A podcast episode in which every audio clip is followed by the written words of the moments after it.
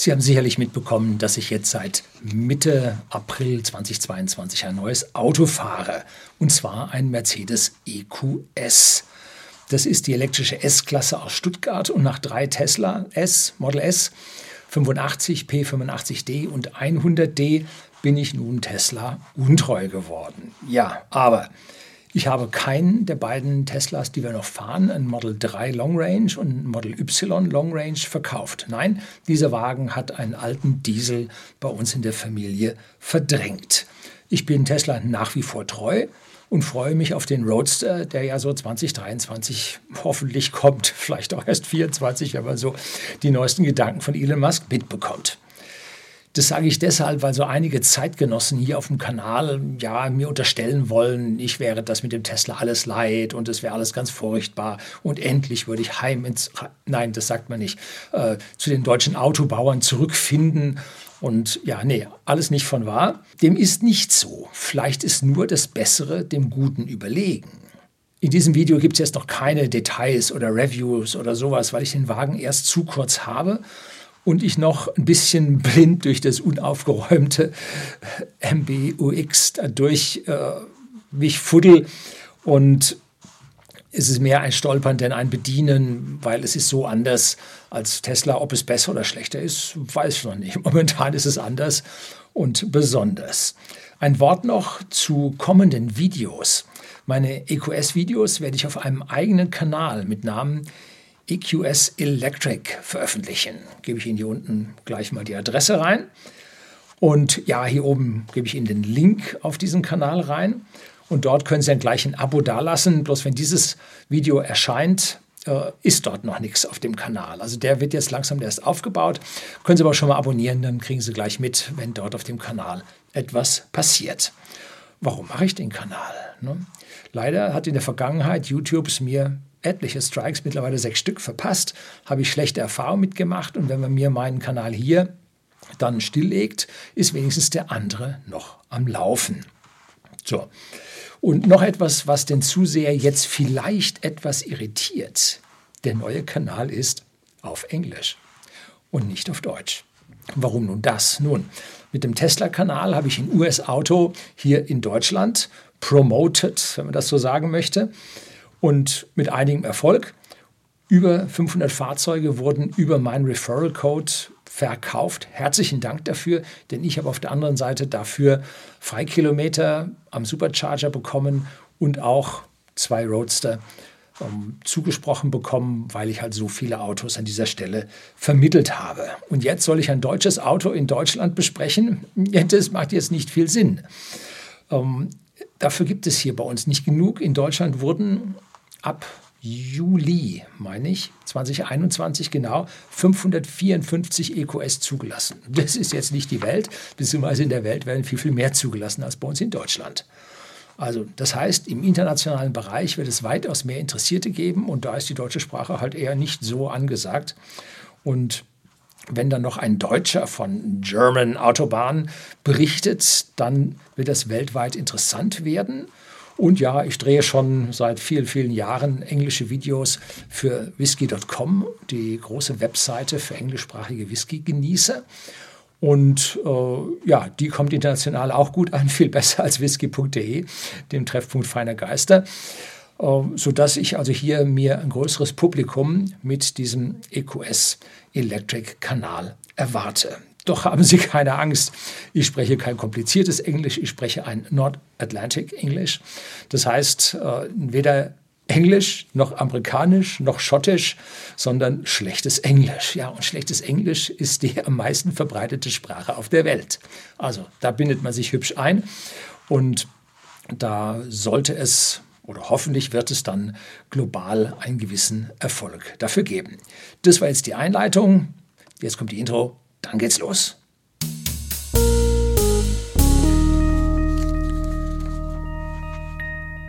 Guten Abend und herzlich willkommen im Unternehmerblog, kurz Unterblog genannt. Begleiten Sie mich auf meinem Lebensweg und lernen Sie die Geheimnisse der Gesellschaft und Wirtschaft kennen, die von Politik und Medien gerne verschwiegen werden. Und heute geht es jetzt um den Vergleich Tesla Model S gegen Mercedes EQS. der Wettbewerb der Giganten. Nun, für die einen ist es klar, es geht nichts über Tesla, für die anderen, wuh, Schrott ist in sechs Monaten pleite, Mercedes, das ist das Wahre. Und die Dritten sagen, alles teure Karren, es wäre doch viel besser ein Dacia Sandero. Nein, wie heißt das Ding? Ja, also diesen kleinen neuen elektrischen Dacia zu fahren. Nun, alles hat seine Berechtigung. Und um es jetzt hier gleich zu sagen, ich habe keinen Deal mit Mercedes. Ich bekomme keine Vorteile.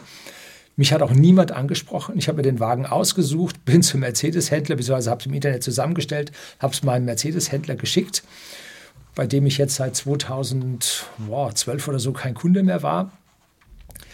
Und ja, habe dann den Wagen dort neu gekauft, nicht geleast, war bezahlt, also überhaupt keine Verpflichtungen gegenüber Mercedes und kann hier frei von der Leber weg berichten.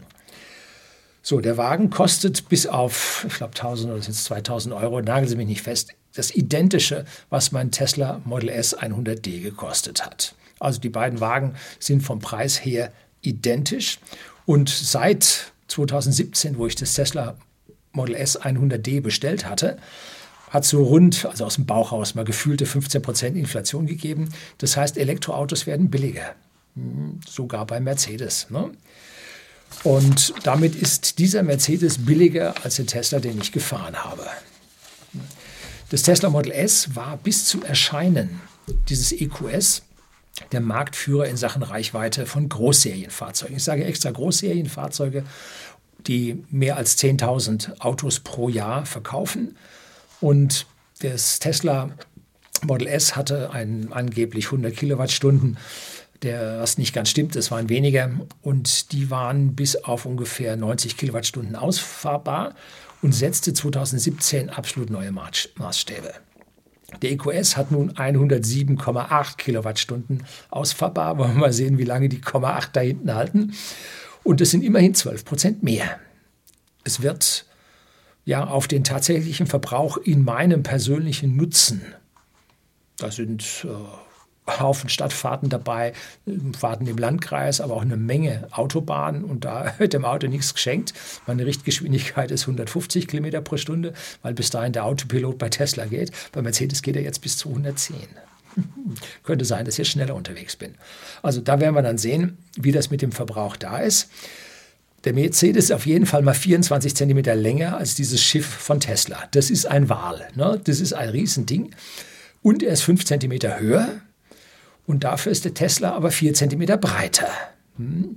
Bei der Fahrzeugmasse liegt der Mercedes mindestens 16 Prozent obendrauf. Ich muss mit dem Wagen auf die, auf die Waage fahren. Ich glaube, ich liege also unter diesen äh, viel beschriebenen 2,5 Tonnen. Es hängt sehr, sehr stark von der Ausstattung ab. Und Tesla hat seit rund fünf Jahren im Tesla Model S nur noch Allradantrieb verbaut gehabt. Und Mercedes hat diesen Allradantrieb nur bei den größeren Modellen. Das macht größere Gewichtsunterschiede innerhalb der gesamten Baureihe vom EQS aus und ich habe einen Wagen nur mit Hinterradantrieb. Das heißt, er sollte da an dieser Stelle dann doch etwas leichter sein. Ein Leichtwahl. ja, gut. Beide Fahrzeuge haben heute einen nahezu perfekten CW-Wert von 0,2 und ein paar Nachkommastellen, wie auch immer man das sagen will und sie sich, unterscheiden sich in der Fahrzeugfläche. Das ist die projizierte Fläche, auf die sich der CW-Wert bezieht. Wenn man also paralleles Licht auf das Fahrzeug genau von vorne scheinen lässt, was für eine Schattenfläche hinter dem Fahrzeug auf der Garagenwand erscheint, das ist diese Querschnittsfläche. Und die unterscheiden sich bei Mercedes und Tesla relativ wenig. Gut, die 5 cm mehr Höhe beim Mercedes bringt mehr Fläche als die 4 cm mehr Breite beim Tesla. Also wird der Mercedes einen etwas höheren Luftwiderstand haben. Dafür, ja, äh, ist das Fahrzeug etwas länger, aber diese Länge zeigt sich ja schon im CW-Wert. Ne? Also die Länge sollte an dieser Stelle jetzt unabhängig davon sein. So, was hat mich denn jetzt dazu bewogen, nicht mehr auf das neue Tesla Model S zu warten, das ich bereits am 3. Januar 2021, also jetzt vor 15 Monaten oder 16 Monaten bestellt habe? Hm. Äh, nein, es war nicht, es war nicht die Spaltmaße. Die waren gut. Es war nicht die Fertigungsqualität. Die fand ich richtig gut. Und unser letzter Mercedes CLS 350 CGI, also nicht der Diesel, sondern der Ottomotor V6 3,5 Liter, den wir vor dem ersten Tesla 85 fuhren, war also öfter in der Werkstatt als alle Tesla zusammen. Also das mal so zur Einstellung, äh, von wegen, dass Mercedes an dieser Stelle besser wäre. Und die Qualität der Werkstätten war identisch gut, muss man an der Stelle auch sagen. Also hier versucht der eine oder andere in den Kommentaren, ja, hier die deutschen Automobilhersteller über andere zu stellen oder Tesla-Hater, wenn man sogar so sagen will, und mir etwas unterzujubeln in meiner Kaufentscheidung, die so nicht stimmt. Ne?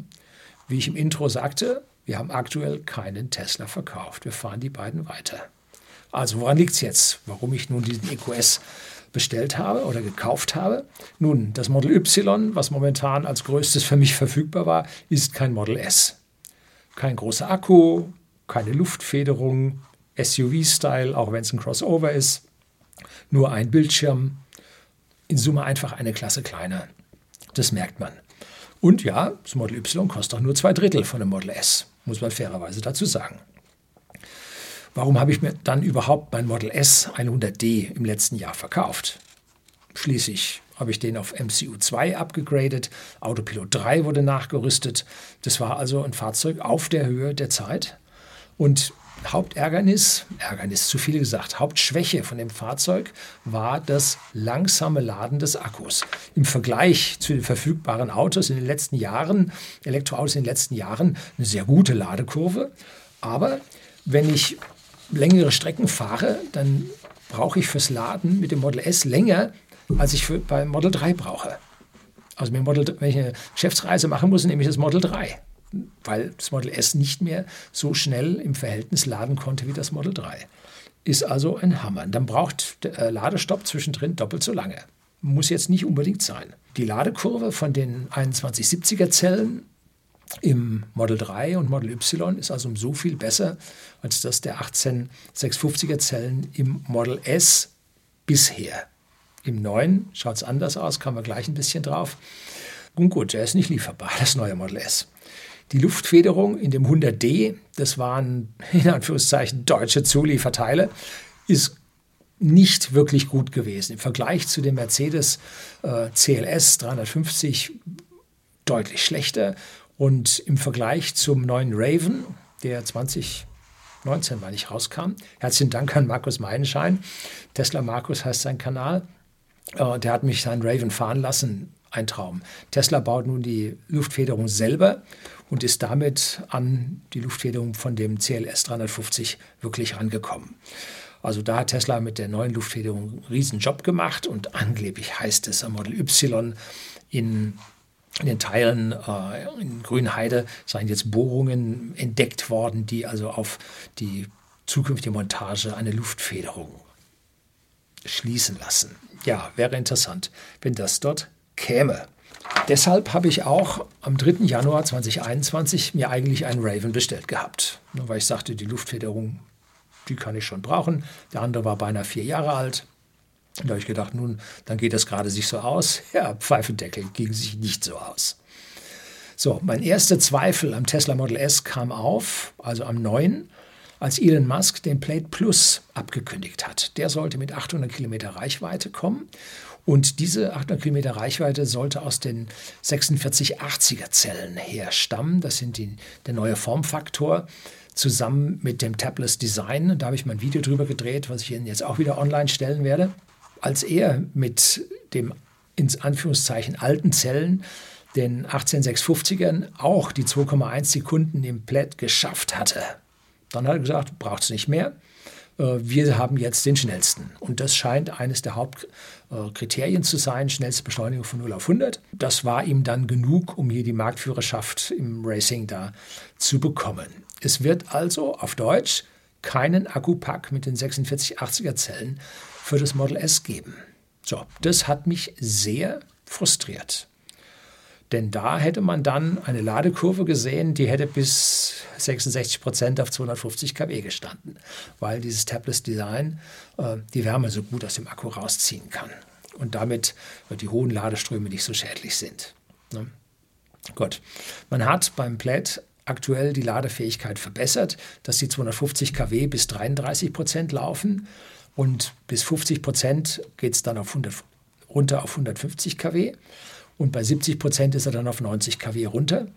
Das ist im heutigen Vergleich sicherlich eine sehr, sehr gute Kurve, aber sie bleibt hinter den 4680er Zellen dann doch deutlich zurück. Es stimmt, der EQS erreicht diese 250 kW nicht. Aber dafür steigt die Kurve im unteren Bereich deutlich steiler an, ist also schneller auf den 200 kW oben. Und die Plättkurve sinkt schon bei 43 Prozent unter die Kurve vom EQS. Hm? Und bei 80 Prozent liegen beim EQS noch 115 kW an. Beim Plätt nur noch 60, also die Hälfte, ne? bis mehr als die Hälfte. So, und dabei sind die 80 Prozent beim EQS 86 Kilowattstunden und beim Model S Plaid nur 72 Kilowattstunden. Da sieht man, um wie viel mehr in diesen Akku in diesem Zeitraum da hineingedrückt wird. Hm? Also Model S lädt dann in dieser Zeit 16 Prozent weniger. Das kostet Reichweite und kann einen zusätzlichen Stopp, Ladestopp bedeuten. Hm? So, Fazit beim Akku. Tesla rüstet sein Flaggschiff nicht mit dem neuesten Akku aus das hat jetzt einen schalen Beigeschmack. Ne?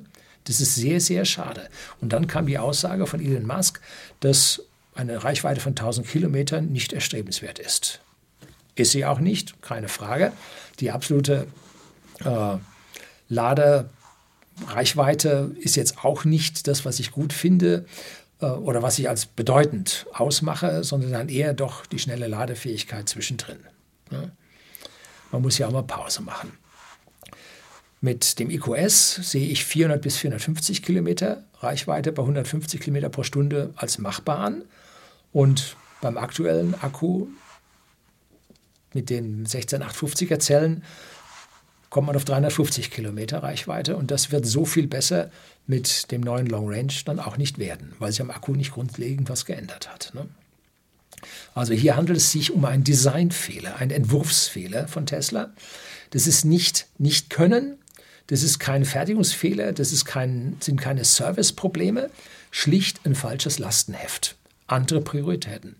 Elon Musk hat andere Prioritäten als ich. Warum?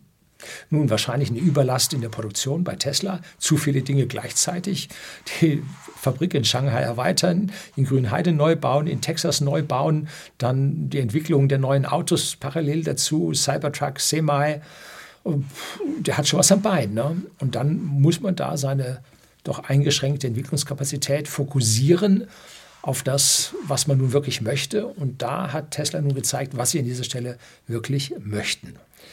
Ja, wahrscheinlich hat er einfach keine Zeit, diese Änderungen noch einzubringen. Da gibt es eine Story, die mir ein Insider erzählt hat von Tesla. Da haben in 2018 die Ingenieure schon ein neues Innendesign vom Model S hergestellt gehabt, so als Prototyp, und dann Elon Musk gezeigt und der sagte schlicht einfach No. So, und dann war das Ding vom Tisch. Ne? Haben sich richtig Mühe gemacht, die Nachteile, keine Taschen in den oder Ablagefächern in den Türen äh, und all solche Dinge da zu verbessern, andere Heizungsführung, bessere Heizung und so. Und Elon Musk hat no. Ne? Nach dem Motto, braucht es jetzt noch nicht. Model 3 ist viel, viel wichtiger, müssen wir da hinten anstellen. Und da sehen wir, dass das Model S am Anfang wichtig war als Türöffner, aber jetzt hinter den Volumenmodellen Model 3 und Model Y deutlich zurückfällt. So, das ist das, was man an dieser Stelle sieht. Das Model S ist damit nicht mehr im Fokus. Finde ich sehr schade. Um die Bolidenführerschaft dann zu halten, wird es den Roadster geben. Und der wird die 4680er Zellen haben. Der wird einen Mods Akkublock haben und dann braucht es ein überlegenes Model S nicht mehr. Und jetzt gibt es die Hungerzeit zwischendrin. Allerdings momentan wurden im Januar 50.000 Model S in den USA verkauft, im Februar auch. Also die Stückzahlen sind momentan sehr hoch und man hört so langsam, es kommt was nach Deutschland. Und ich habe meinen Model S Bestellung, meine Reservierung noch. Und das ist eine ganz, ganz frühe. Wenn die kommen, äh, vielleicht lasse ich mich breitschlagen, wenn jemand dieses Model S haben will.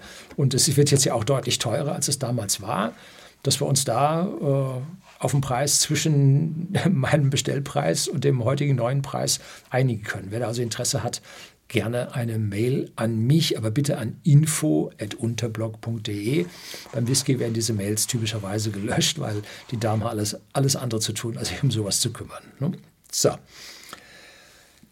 Ich verstehe das, dass Elon Musk mit diesem Akku hier seine Probleme im Tesla hat, denn die Akkus, die 4680er, sind 15 mm Höhe und das in den bestehenden Bauraum des Fahrzeugs unterzubringen, wo man bei den Sitzen hinten sowieso schon die Oberschenkel stark angewinkelt hat und da jetzt noch 15 mm irgendwo rauszuholen, das funktioniert nicht so wirklich. Das ist nicht so einfach. Da muss man größere Änderungen machen, die Bodenfreiheit reduzieren. Das bedeutet, die Schürzen an der Seite muss man länger machen, Radhäuser, Kotflügel, also alles nicht so einfach, hier die größeren Zellen unterzubringen und hätte eine weitaus größeres, größere Überarbeitung des Fahrzeugs bedeutet, was sich über die Verkaufsstückzahlen wahrscheinlich nicht so schnell rechnen wird. Man gibt sich aber hier gegenüber äh, der Konkurrenz auf der Luxusseite eine Blöße. Muss einem klar sein. Ne? So, bleiben die Fahrassistenzsysteme. Da ist Tesla führend. Schon nach den ersten 600 Kilometern, die ich jetzt mit dem Wagen, mit dem EQS gefahren bin, davon 50 Prozent ungefähr Autobahn, kann ich deutlich sagen, dass die Assistenzsysteme im Mercedes in einer niedrigen Liga spielen. Die bleiben also deutlich zurück und kommen einfach nicht an Tesla ran. Die Linien werden deutlich schlechter erkannt. In den Landstraßenkurven schaltet er öfter ab, beziehungsweise äh, sagt gar nichts und man kommt auf die andere Seite.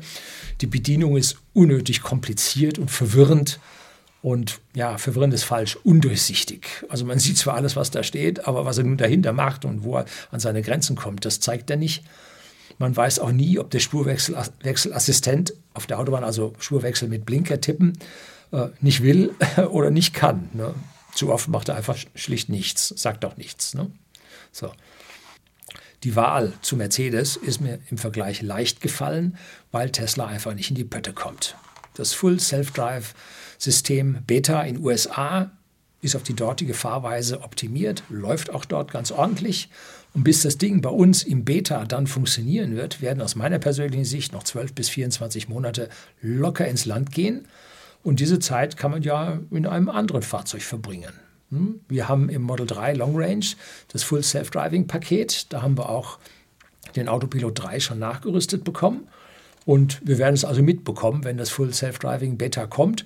Und ich kann das höchstpersönlich checken, wie gut das jetzt in unserer Situation funktioniert und ob eine Rückkehr zu Tesla für das große Auto am Ende dann sinnvoll ist oder nicht.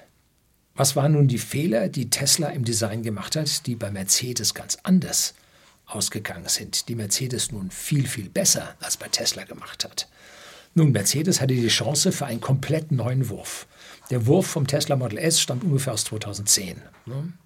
Ungefähr. 2012 kamen die ersten in den USA, 2013 kamen dann die ersten in Deutschland. Also ungefähr 2010 müsste der Entwurf finalisiert worden sein. Und Mercedes hat den Innenraum deutlich sinnvoller ausgelegt. Gut, bei 24 Zentimeter mehr Länge tut man sich da schon deutlich leichter und die haben diese Länge dann auch deutlich in Radstand übersetzt.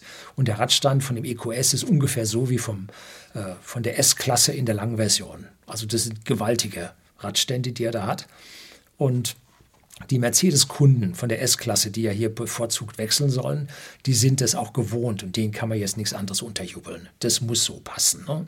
Sonst werden sie zum E-Auto nicht wechseln. Der CW-Wert zwingt zu gewissen Kompromissen. Für Menschen über 1,95 Meter wird es vorne am Kopf schon knapper. Ich bin da noch ein bisschen von weg, äh, aber ich merke schon, da oben ist nicht mehr so ganz viel Platz. Ne? Äh, ähnlich wie mit Tesla. Der Fußraum hinten ist gewaltig, also überhaupt kein Vergleich zum Tesla. Und durch die größere Länge beim Mercedes bleibt die Dachlinie hinten auch länger oben, dass man also hinten auch besser sitzt, vielleicht bis zu 1,90 Meter. Ich komme da gerade noch so vernünftig rein und habe gut Platz hinter mir selber auf der Rückbank. Also das ist ein Auto für große Leute. Das funktioniert. Die Mittelkonsole ist glücklicherweise nicht zu breit geworden wie in so vielen anderen Autos. Ist ja kein Getriebe drunter, wie es sonst bei dem Mercedes darunter ist. Und obwohl das Fahrzeug 4 cm schmäler als der Tesla ist, spürt man denselben Raum. Also das ist, sitzt man nicht so beengt. Der Akku hat mit seinen knapp 108 Kilowattstunden ausfahrbar, ich glaube 113 oder 114, 15 äh, brutto, eine wirkliche Luxusgröße. Da haben die dem Tesla deutlich die Spitzenposition abgenommen und wer nun sagt, der Mercedes braucht so viel und so, passen Sie auf, die meisten Testberichte gegenüber den 580er. Und der besäuft sich ganz schön. Da muss man Unterschiede machen. Ne? Und was ich bisher gesehen habe, noch nichts Realistisches, also noch nichts Gemessenes, liege ich vielleicht 10% über dem Tesla, würde ich mal so ungefähr sagen. Der Komfort des Fahrwerks und diese Stille, also da gibt es ja keine Geräuschentwicklung, ne? die lässt den Wagen in einer ganz, ganz anderen Kategorie spielen. Ne? Beim Tesla ist auch leise, man hat das Gebrumm vom Motor nicht, aber er ist in Summe weniger gedämpft. Er ist leichter, sicherlich 200 Kilo, schätze ich mal so. Und das geht auch auf die Einbauten im Innenraum, die Dämpfung ergeben. Das Glasdach beim Tesla hat ja keinen Stoffhimmel mehr wie früher. Meine ersten beiden hatten den geschlossenen Himmel, ein Stahldach mit äh, einem Himmel drin mit einem Abstand, wo sich der Schall totläuft. Die waren viel leiser als jetzt das Glasdach. Und die haben äh, einen Vorhang davor, den man davor fahren kann. Zack, vorne, hinten zu. Und das dämpft auch nochmal. Ich habe leider keine Schallschutzverglasung. Ich gebe dann auf meinem englischen Kanal dann mal so die ganze Liste an Zubehör, die bei mir drauf war. Wie gesagt, ich konnte den Wagen nicht nach meinem eigenen Design bestellen. Hm, ging leider nicht und die Anzahl an verfügbaren Fahrzeugen war minimal. Also da musste man Kompromisse schließen. Und Mercedes hat ja mit dem EQC, das ist ein GLC, den sie auf elektrisch umgebaut haben, haben sie ja einen doppelten Fahrschemel, Isolation der Elektromotore, haben sie eine, eine Stille hingebracht, Leisigkeit klingt blöd, ne? eine Stille hingebracht, die unvergleichlich ist. Und das haben sie dort ausprobiert und in den EQS übernommen. Und das haben sie richtig, richtig gut hinbekommen. Die gesamten elektrischen Komponenten konnte man beim EQC ebenfalls schon in Serie beobachten und Optimierungen einbringen. Früher hätte aus meiner Sicht der EQS nicht kommen dürfen und ich habe auch nicht sofort von den frühen EQS was bekommen. Da gibt es ja im Internet so den ein oder anderen Video, äh, wo ein Käufer da dann doch etwas frustriert ist. Ähm, da sind sie vielleicht am Anfang ein halbes Jahr zu früh auf dem Markt gewesen, bevor sie das alles da wirklich im Griff hatten. Man muss diese Ergebnisse mitnehmen und bei meinem Fahrzeug also Spaltmaße perfekt, sehr, sehr vergleichbar zu den sehr guten äh, Spaltmaßen beim Tesla Model Y aus China. Also kann man nichts sagen. Äh, seidenweicher, unhörbar einsetzender Antrieb. Gut, ich habe noch nie mehr als 50, 60 Prozent Leistung gefordert, weil ich fahre den Wagen wie alle Elektroautos ein, 2000 Kilometer. A, tut es den Reifen gut, dass man Vulkanisierschicht die ersten 500 Kilometer runterbringt. B, hilft es den Bremsen, dass man sie sauber einbremst. Äh, C, hilft es in ganzen Paarungen, Passungen so langsam in die Pötte zu kommen und sich so langsam einzuschleifen. Äh, sicherlich kann man den sofort knallen und der Wagen wird 200.000 Kilometer laufen, ja. Aber ob er 800.000 oder 2 Millionen läuft, das macht einen Unterschied und zwar dort beim Einfahren. So, so muss es sein. Mercedes konnte tief in seinen Baukasten greifen. Die hatten ja alles. Brauchen Sie elektrischen äh, Kofferraumheber? Gibt es. Brauchen Sie ein perfektes Schiebedach? Gibt es. Brauchen Sie eine perfekte Lüftung? Gibt es. Brauchen Sie einen super leisen HEPA-Filter? Beim Tesla dröhnen ganz schön. Gibt es. Äh, es gibt alles. Es gibt super Sitze. Mercedes hat einen Baukasten, kann man sich nicht vorstellen. Alles da. Und man hat sogar dann Gurthöhenverstellung. Ja, Tesla verpönt gibt es nicht. Ne? Äh, Sitze sowas von verstellbar mit Massage und vorwärts und rückwärts und Blasen tun sie und Heizen tun sie. Äh, ja, alles das gibt es wunderbar. Gab es lange Zeit beim Tesla Model S nicht. Ich glaube, der Raven hat jetzt wieder belüftete Sitze. Hat man einfach so mal rausgetan. Fand ich nicht gut. Ne? Gut. Das Heizsystem bei Tesla war schon immer, im Model S war schon immer eine Krankheit. Das war die reinste Katastrophe. Ähm, besonders Langstrecke im Winter. So nach einer, anderthalb Stunden ist die Automatik immer ausgestiegen, muss man auf Hand umstellen und so. Das war bei Tesla nicht gut und sie haben es nicht hingekriegt. Ne? Also sie haben es einfach nicht hingekriegt oder nicht hinkriegen wollen. Aber Mercedes hält nun auch seine Kröten bereit. Ne? Das MBUX-System, Mercedes-Benz User Interface oder so, kommt aus meiner Sicht nicht mit dem Tesla mit wild verstreute Menüs, die nicht ausreichend beschriftet sind. Man findet sich nicht schnell zurecht. Man merkt, dass hier Zulieferer im Funktionsumfang mit drinstehen. Jetzt nicht in der Programmierung, vielleicht im MBUX mit drin, aber doch immerhin mit den Interfaces, mit den Schnittstellen zu den einzelnen Subkomponenten. Und das ist nicht alles aus einem Guss. Dazu Bootzeiten. Ich bin bei mir aus der Garage raus, aus dem Hof rauf, bevor das äh, Hauptdisplay kommt. Ja, also da können Sie auch was Besseres machen. Ne? So, am negativsten bemerke ich bereits jetzt nach 600 Kilometern, dass der Wagen immer noch primär aufs Selbstfahren ausgelegt ist. Gut, momentan darf man nicht automatisch fahren. Momentan tut sich auch Tesla noch schwer mit wirklichem Automatikfahren. Und Selbstfahren macht Spaß, aber wenn man dann mal 500 Kilometer Autobahn fährt, sollte es doch vor allem in der Zukunft dann automatisch bzw. halbautomatisch entspannt gehen. Auf der Autobahn klappt das bei Mercedes schon. Am Spurwechselassistent müssen sie arbeiten. Also das Ding ist Käse. Ne? Und die Computerhardware, ob die von der schlichten rechten Power ausreicht?